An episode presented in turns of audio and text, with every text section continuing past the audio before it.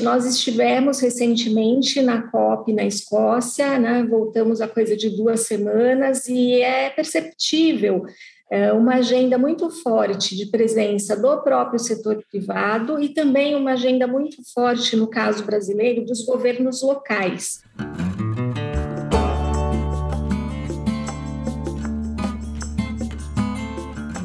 Começa agora o podcast Nem Negacionismo, Nem Apocalipse. Economia, Meio Ambiente e Negócios.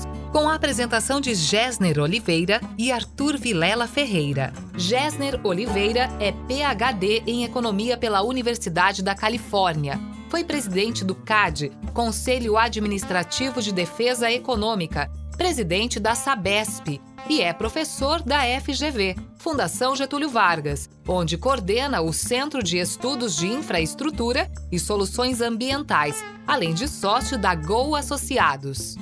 Arthur Vilela Ferreira é administrador de empresas com ênfase em sustentabilidade e meio ambiente pela Fundação Getúlio Vargas e sócio fundador da empresa Global Forest Bond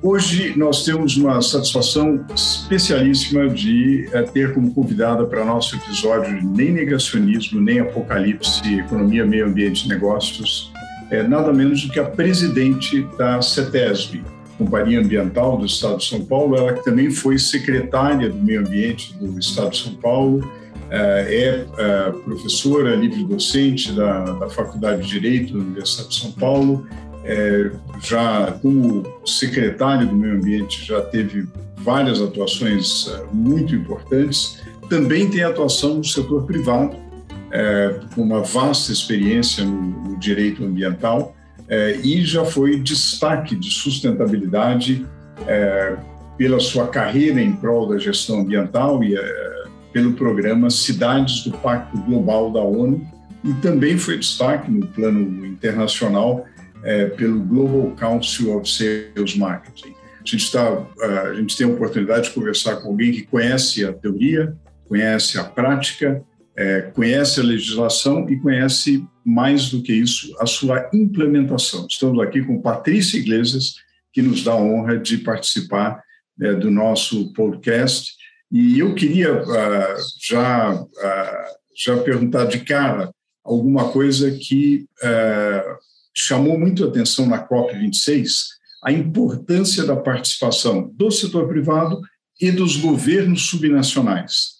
Né? Isso eh, ficou patente, eh, vários governadores participaram, o Estado de São Paulo teve uma participação muito grande, eh, e a, a Patrícia Iglesias articula e organiza acordos ambientais da maior importância e que tem repercussão sobre a vida das empresas e a, a estratégia que essas empresas podem ter do ponto de vista de redução de emissões e de outras é, políticas corporativas é, do meio ambiente. Então, antes que o Arthur também lhe bombardeie com questões, eu queria perguntar, Patrícia, como, que está, como estão esses acordos é, ambientais?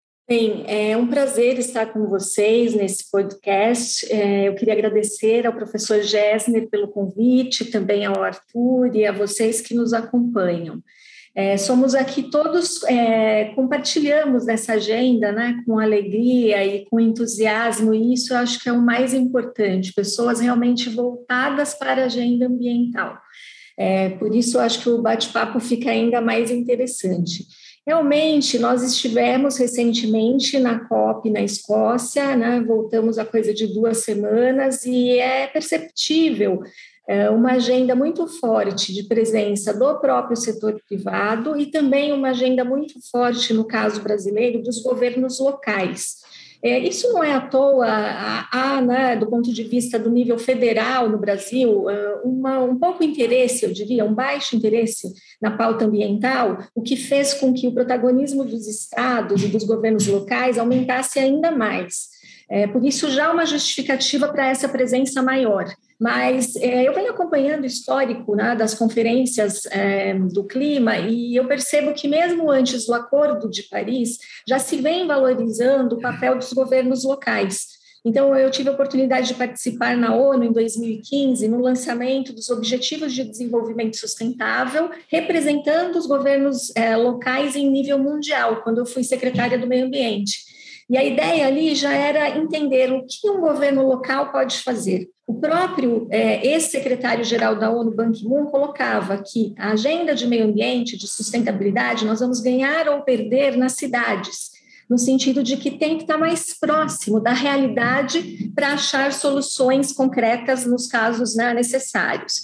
Então, isso já aconteceu lá. Às vésperas da COP de Paris, também o presidente François Hollande organizou é, um grande, uma grande reunião em Lyon com os governos subnacionais. Então, essa é uma tendência e, por conta disso, o Estado de São Paulo vem trabalhando nessa linha. E na nossa gestão, desde 2019, nós nos preocupamos também com isso e demos início ao chamado Acordo Ambiental São Paulo, às vésperas da COP de Madrid, pensando que, é, com o mesmo pano de fundo do Acordo de Paris, que é, na verdade, uma iniciativa muito mais voluntária né, do que um enforcement legal, nós poderíamos ter ações concretas que contribuíssem para que o Brasil é, possa efetivamente atingir as metas assumidas no Acordo de Paris. Foi a partir daí que buscamos o setor privado para dizer: olha, empresas, o que vocês estão de fato fazendo em prol da agenda do clima, da redução das emissões, da boa gestão, né?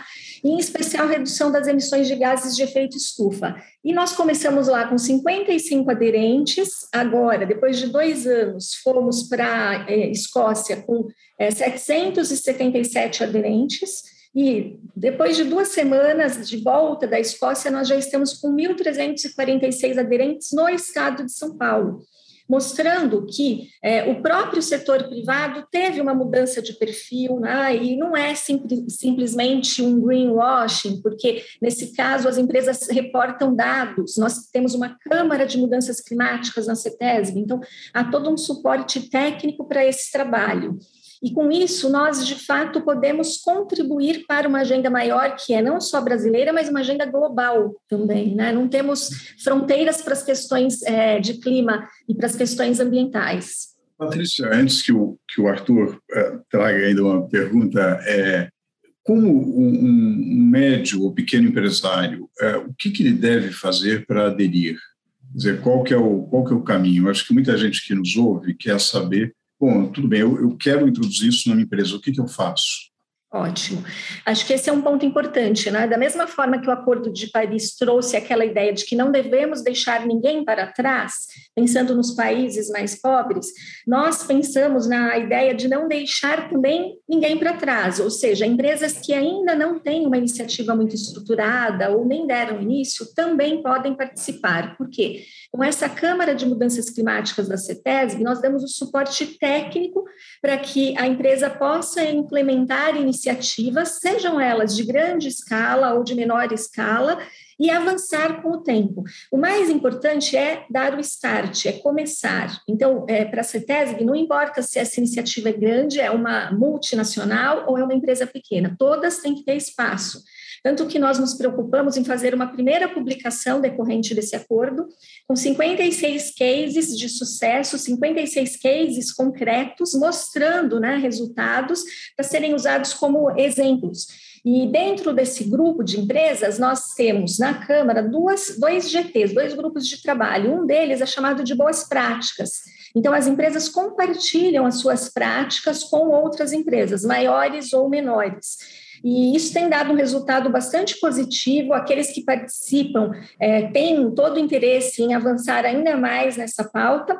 E empresas que têm interesse podem entrar em contato conosco, podem até entrar em contato por e-mail, se for o caso, usando presidência underline cetesb.sp.gov.br, mas também nos buscando diretamente na CETESB. Nós temos hoje o programa CETESB de Portas Abertas, então é, você que tem interesse pode buscar a agência mais próxima, né, ou mesmo aqui na sede, no caso nós estamos em Pinheiros, e a, a, própria pessoa que fizer esse atendimento vai colocá-lo em contato com a, a coordenadora desse programa, que é a Josilene Ferrer. E então é muito simples, não há nenhuma dificuldade. O mais importante é voluntário. Então a empresa vai fazer aquilo que é possível, que é viável. Eu gosto muito desses dois elementos, a viabilidade técnica e a viabilidade econômica. Se nós não tivermos esses elementos presentes, nós vamos é, talvez teorizar e não atingir os objetivos devidos. Então, a CETESB leva isso em conta dentro desse programa e, em especial, aquilo que as empresas podem fazer com uma orientação técnica da CETESB. É, é, inclusive, deixo aqui o meu testemunho que, como empresário, né, a, a é fomos fundados em 2019 e em 2019 aderimos, né, a, a startup da qual sócio, aderimos ao Acordo de São Paulo já de primeira hora. É, então, mesmo para startups, empresas menores, de pequeno porte, é, conseguimos participar da, das, dos debates da CETESB e tem nos ajudado bastante. Então, fica além do, do meu trabalho aqui como no livro, é, fica aqui meu depoimento como empresário. É, é uma ótima iniciativa, Patrícia. Não, é verdade, Arthur. Eu acho que é interessante trazer o exemplo concreto, né? Porque muitas vezes, quando nós falamos de agenda do clima, fica parecendo que é uma agenda assim muito distante, ou talvez apenas para empresas muito grandes. E a verdade é que nós é, só vamos ter resultados é, se até as pequenas ações forem computadas, na verdade. Então, esse foi o grande objetivo da CETESB, computar as grandes e as pequenas ações. Excelente. E, e do ponto de vista de legislação ambiental, Patrícia, no, no estado de São Paulo, e aí, uh, uh, tirando vantagem do seu conhecimento como, uh, como jurista, como especialista ambiental, ex-secretária e presidente da CETESB, quer dizer, ninguém melhor do que você para avaliar como que está a legislação ambiental do estado de São Paulo é, como ela se compara com o Brasil e com o resto do mundo? Bem, eu não poderia deixar de falar de legislação, né? Aí entra a professora de direito ambiental e esse é um ponto que conta bastante. Mas é interessante que a legislação brasileira é considerada uma legislação bastante avançada. Na verdade, a Constituição Federal de 88 é, é já reconhece um direito ao meio ambiente ecologicamente equilibrado como um direito fundamental das presentes e das futuras gerações e é considerada uma Constituição de vanguarda. É, entretanto, a questão é, daquela norma prevista constitucionalmente, como nós vamos internalizar isso em é, normas no âmbito dos estados, dos municípios e tornar isso também uma realidade no nosso país. Então, a, a, questão, a meu ver, não é tanto de legislação. É, muitas vezes nós não precisamos trabalhar com nova lei ou com alteração de legislação, mas sim com a forma como nós estamos aplicando essas normas.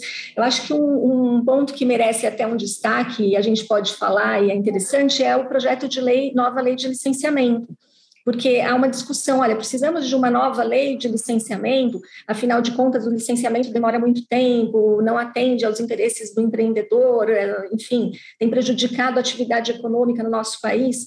Eu posso dizer, né, que presidindo a CETESB, que não é isso que acontece no estado de São Paulo, por exemplo. Nós, é, de fato, pegamos a Agência Ambiental de São Paulo com prazos muito extensos em termos de licenciamento, fizemos um trabalho muito mais de gestão dentro da empresa, de inteligência, tanto que nós temos hoje uma célula de inteligência no licenciamento para reduzir os prazos.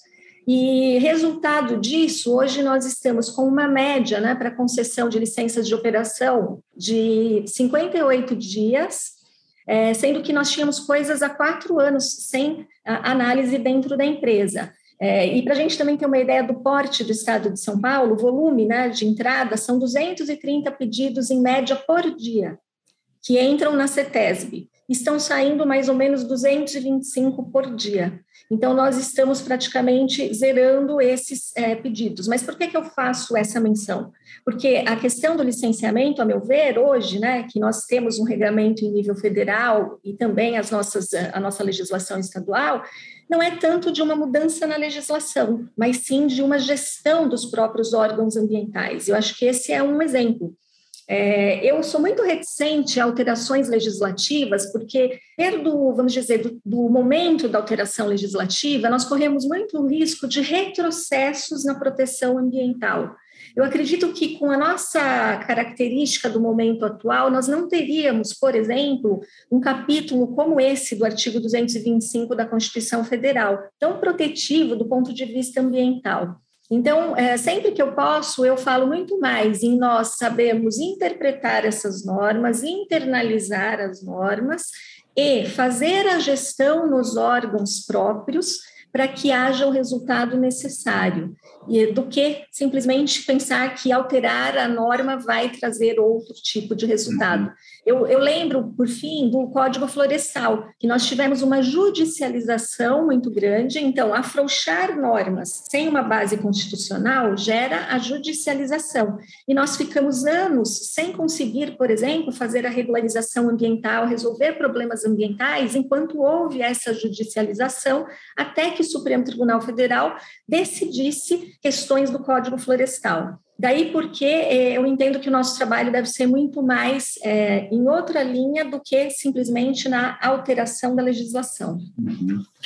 Com, com, certeza, Patrícia. Agora, no, no, livro, a gente aponta um, o que a gente chamou de economia subterrânea, economia informal, é, e, e a gente percebe uma distância muito grande entre o mundo real e o mundo legal. Né?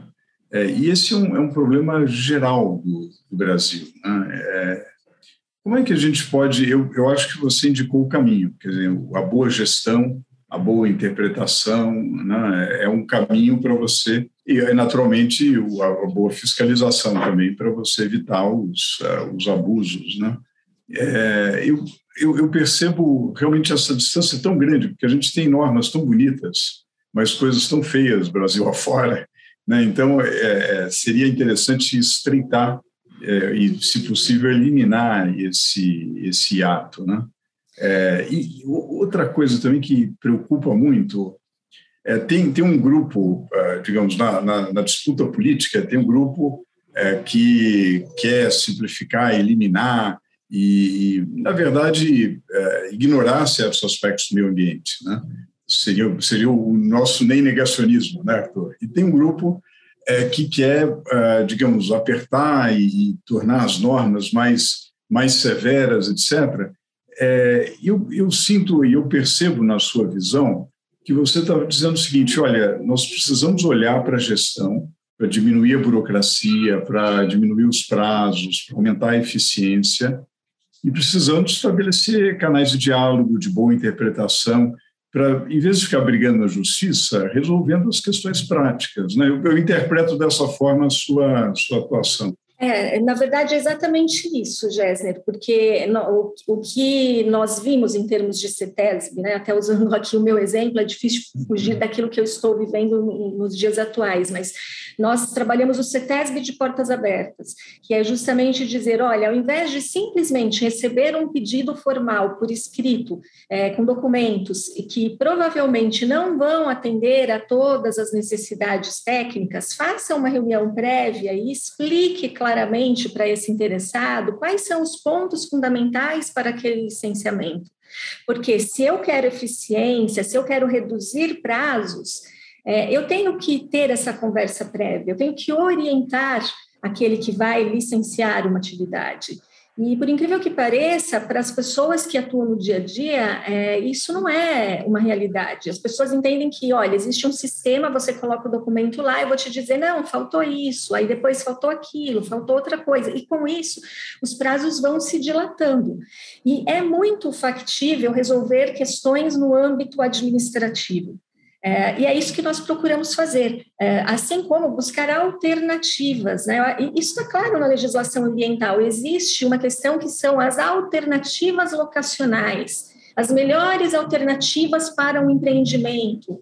E tudo isso é, não vai ser resolvido simplesmente no papel, numa entrega de documentos. Então, leva um tempo gigantesco para colocar documentos, receber, responder. É, isso pode ser encurtado numa reunião. É, mesmo virtualmente, né, o período de pandemia pegou a todos aí é, de surpresa e nós resolvemos essas questões também nas reuniões feitas simplesmente por videoconferência.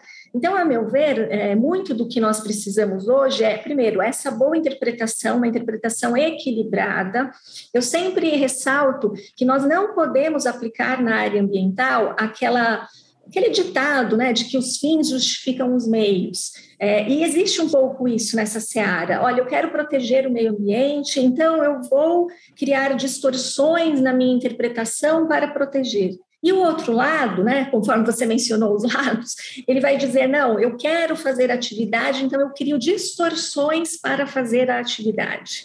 Isso é, que não dá para fazer. Então, a interpretação ela tem que estar com uma legislação que traga segurança jurídica. O Estado de São Paulo é exemplo disso. Por que, que, mesmo sendo o Estado mais exigente do país em termos de regras de licenciamento, é o Estado mais industrializado e que tem mais investimento? Porque existe segurança jurídica. Eu tenho exigências, mas eu sei que se cumprir, eu vou ter um resultado X daquela forma, é, e aquilo está claro e previsto em normas. Então, é, existem questões que são culturais do Brasil que precisam mudar, muito mais do que mudar a legislação, é mudar a forma que nós vemos as questões, né, e a forma como nós trabalhamos no Brasil. Eu acho que é, é muito do cultural, né, o jeitinho brasileiro, então é pra, ou para um lado ou para outro. Então eu, eu sempre brinco, não, não tem isso. Você tem que fazer uma interpretação equilibrada dentro do regramento e que traga maior segurança jurídica para o empreendedor. Então, ao dar uma licença, a garantia de defender aquela licença em todas as instâncias, caso haja um questionamento. É, isso nós procuramos fazer e eu acho que faz toda a diferença para o empreendedor. É, não, não, pode ter aquele posicionamento, né, Patrícia, do, do órgão ambiental tá esperando achar alguma coisa errada para pegar no pulo. Né? Não. não faz o mínimo sentido, não é o trabalho, né? Não, isso é o que a gente não quer, pelo contrário, porque é, no, a, a, lógica é a lógica de estar. Até nós falamos isso muito na CETESB hoje. Olha, nós temos que ser parceiros desse empreendedor no sentido de que atividade econômica bem feita no nosso estado será sempre muito bem-vinda. Nós queremos que cada vez mais nós tenhamos um estado desenvolvido com atividades econômicas que sejam realizadas dentro daquilo que é também a proteção ambiental. Então, o objetivo não é de punição, o objetivo é de orientação para uma boa construção e novas atividades econômicas, né? não ter aqueles preconceitos, aquelas opiniões fechadas, não, é essa tecnologia não, e talvez nem se conhece direito aquilo, né? Nós não podemos é, trabalhar nessa linha, aqui é ciência, nós temos que ter o conhecimento técnico. É, pra, e, ao mesmo tempo, né, no, o, o empreendedor tem que, tem que ver no órgão ambiental um aliado, né? Porque a gente vê alguns movimentos tipo, ah, vamos eximir certa atividade de licenciamento. Cara, talvez faça mais sentido, seja muito pior para você, por exemplo, eximir um licenciamento, porque você não está tirando a obrigação de preservação ambiental que vem da Constituição e das outras leis. Você não fazer um processo de, de licenciamento não deveria ser é, não deveria ser o desejo de nenhum empreendedor, né? Porque você não faz o licenciamento e você, se fizer a construção ou a atividade ou fazer um investimento de forma errada, você vai ter muito mais problema lá na frente, né, Patrícia? Muito, muito mais problema, porque a responsabilidade, por exemplo, pelo dano ambiental causado, ela é decorrente de se reconhecer um, um, efetivo dano. Então, ela independe, né? De eu não posso alegar que porque eu recebi uma licença, eu estou eximido de responsabilidade porque nós sabemos que a teoria que se aplica no Brasil é a chamada responsabilidade objetiva, ou seja, o empreendedor, uma vez é, demonstrado o dano, ele é responsável. Então, nem mesmo uma licença o exime de responsabilidade. Daí, porque não adianta né, buscar assim naquele afã de, olha, deixa, vamos eh, facilitar a vida. É, pelo contrário, aqui é a questão de você orientar para bem fazer, e também isso é uma segurança para o empreendedor. Olha, estou fazendo dentro daquilo que aquela, aquela região, por exemplo, absorve o impacto daquela atividade. Então, muitas vezes nós recebemos é, propostas de licenciamento e fazemos reuniões com técnicos de diferentes áreas para dizer: olha, dessa forma não vai funcionar, mas temos é, de outra forma, nesse outro local, alterando assim o assado. A gente tem uma sala que consegue colocar todo o empreendimento e toda a interface do empreendimento com áreas protegidas, para verificar se não tem nenhuma restrição ambiental. Nós estamos abrindo é, esse sistema todo também para o próprio empreendedor acessar. Então, sempre no sentido de uma boa orientação para que o, empreendimento tenha sucesso. Patrícia, pensando uh, no mercado de crédito de carbono, quais as oportunidades que uh, a gente vislumbra depois da, da COP26, ou mesmo antes, e, e, quais as iniciativas do Estado de São Paulo? O que, que o que, que os estados podem é, fazer? Nós tivemos, uh, acho que na época do protocolo de Kyoto, né, houve um, vamos dizer assim, um boom da questão de mercado de, de carbono, e, enfim, uma, uma tentativa, vamos dizer assim, inicial de se trabalhar muito mais nesse mercado. Mas depois disso, é, com a própria questão da desvalorização, ele acabou ficando um pouco parado, né? E eu gostaria de falar, por exemplo, da iniciativa do CEBEDS, que já em 2017, com o Ministério da Economia, apresentou uma proposta de mercado de carbono.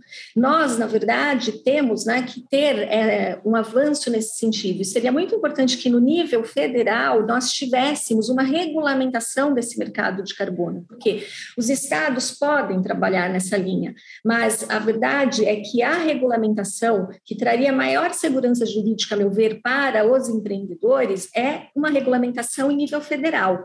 Então, o acordo ambiental, por exemplo, ele vem nesse sentido. Os entes do acordo, eles podem construir, né, e vão construir relatos de emissões, monitoramento de emissões, trabalhar, por exemplo, com as emissões evitadas, é, buscar compensação. É, existe hoje um mercado para isso, existem aqueles que preservaram muito mais e também podem comercializar, né, do ponto de vista de créditos de carbono. Mas o que falta para nós, em termos de Brasil hoje, a meu ver, é uma regulamentação em nível federal. E falando um pouco da COP26, nós percebemos que havia né, uma expectativa muito grande de uma regulamentação do artigo 6 que falava exatamente da questão do mercado de carbono. E, a meu ver, o resultado ele ficou aquém do que se esperava, porque até mesmo na eliminação da, das questões uh, relativas ao carvão, ficou ali né, uma redução e não uma eliminação. Então, o próprio Reino Unido, que pregou o Race to Zero, por exemplo, é, não conseguiu emplacar é, essa iniciativa de uma forma ampla. Então, grandes empresas já têm adotado essa iniciativa, estão prevendo a redução e até a eliminação de carbono, mas é, essa não é uma realidade para todas as empresas ainda, e nós não temos uma regulamentação clara no nosso país em relação a esse mercado. Então, seria muito importante, há um esforço, né, eu reporto aqui, o próprio CEBED continua trabalhando nessa linha, né, de que nós tenhamos essa regulamentação em nível federal, porque nem tudo a gente pode fazer em nível estadual. Seria muito complicado criar uma competitividade entre estados com regras diferentes, a meu ver, é, isso não funcionaria bem. É, por isso, o uhum. nosso pleito, de fato, é uma regulamentação em nível federal. Perfeito. E, e ainda no, no, plano federal, uh, Patrícia, uh, o, o, que, que o, quer dizer, qual seria o caminho para o Brasil uh, se tornar, além de uma potência agro, uma potência agroambiental? Olha, eu entendo que esse caminho ele é bem traçado e ele, ele já é claro, né? O próprio agro ele tem se transformou com os anos e o próprio agro hoje também tem essa necessidade de uh, estar uh, dentro de uma agenda ambiental para exportar, para ter aceitação em outros mercados. Então, no fundo, é um pouco enganoso imaginar que o agro está de um lado e o ambiental de outro. Inclusive, na Faculdade de Direito, nós temos uma disciplina, eu leciono junto com o chefe de Departamento de Direito Civil, professor Fernando Scaff, que é Direito Agroambiental, porque essa junção ela é muito clara hoje. No trabalho que nós fizemos, por exemplo, recentemente para a melhoria do licenciamento no setor do agro, um deles que cabe destacar é relativo ao etanol, né? Uma, um setor que tinha um impacto enorme do ponto de vista ambiental, com o plantio da cana, com a queima né, da palha da cana. O que, que aconteceu nesse setor especificamente? É, foi construída uma base voluntária em conjunto com as empresas. As empresas tinham até 2030 para eliminar a queima da palha da cana, mas com o protocolo voluntário, esse trabalho foi antecipado e nós tivemos tanto sucesso que o resultado do último inventário, agora de 2020, ele já nos mostra que a emissão evitada que nós temos hoje já significa menos 160 mil ônibus circulando por um ano. Então, os resultados, eles são muito grandes de um trabalho conjunto com o setor. Hum. É, nós falamos muito hoje no licenciamento em licenciamento dinâmico, que as regras, elas têm que acompanhar a tecnologia. Então, se eu trago uma tecnologia nova, eu tenho que mudar rapidamente o licenciamento. E isso eu falo de licenciamento ambiental. é, nós procuramos é, trabalhar dessa forma. Até um outro exemplo desse setor foi a questão da aplicação direcionada da vinhaça, que uhum. havia uma metodologia tradicional, pulverizada, que gerava a mosca do estábulo e aí problemas ambientais. O próprio setor desenvolveu uma metodologia nova que, é, com a aplicação direcionada e um sexto do, da quantidade original. Só que isso não estava previsto no licenciamento. O que, que nós fizemos? É, pegamos as diretorias de licenciamento da CETESB, levamos a própria é, área de uma dessas empresas, entendemos o funcionamento e rapidamente mudamos a regra do licenciamento. Então, o que eu vejo em termos de futuro para o Brasil é, na verdade, trabalhar esse agroambiental. Algumas questões serão puramente ambientais, outras serão do agro, mas com certeza a maior parte delas congrega essas agendas. Elas estão, na verdade, caminhando em paralelo. E o caminho, ele é muito é, lógico para isso. Os próprios setores têm esse interesse hoje. Nós é, vemos isso aqui nas questões de licenciamento, nós vemos isso na própria pesquisa, né? Nossa, a CETESB tem feito também alguns trabalhos com pesquisa em alguns desses setores ligados ao agro. E, e, lembrar que o agro também é a parte econômica e industrial, né? já que esse agro muitas vezes depois vai se virar, vai se tornar uma parte industrial muito forte também, principalmente o setor de alimentos. Né? Então, uh, o futuro do Brasil, a meu ver, ele é muito claro e ele tem um caminho em prol de uma sustentabilidade que é né, olhar para todos esses aspectos e sempre, sempre não deixar de lado as questões econômicas. Por isso que eu gosto de falar em viabilidade técnica, viabilidade econômica e aspectos ambientais. Todos esses fatores, sem dúvida, são fundamentais.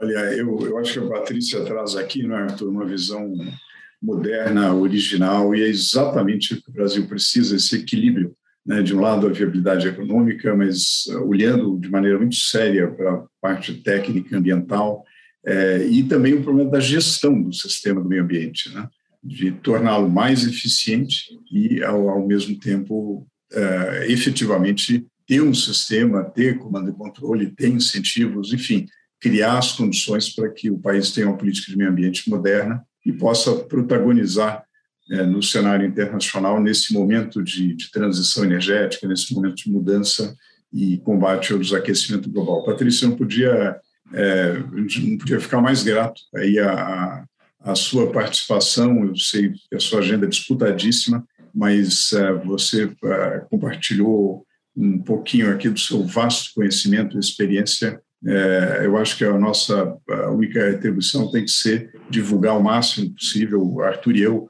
é, estamos nesse momento dando curso de Economia do Meio Ambiente. Certamente esse vai ser um dos episódios mais disputados é, e a gente fica muito grato, tanto como, como profissionais, pelo que você nos proporcionou nesse podcast, como, como, cidadãos, por ver a CETESB tão bem, é, tão bem gerida, tão bem dirigida aí por você.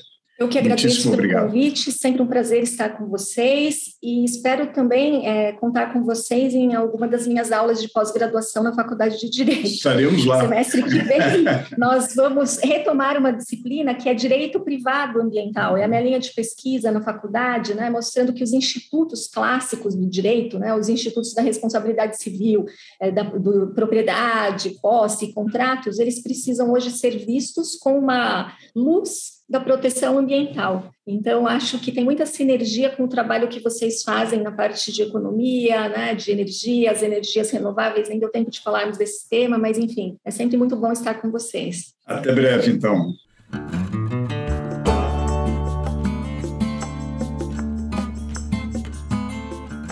Este foi o podcast Nem Negacionismo, Nem Apocalipse.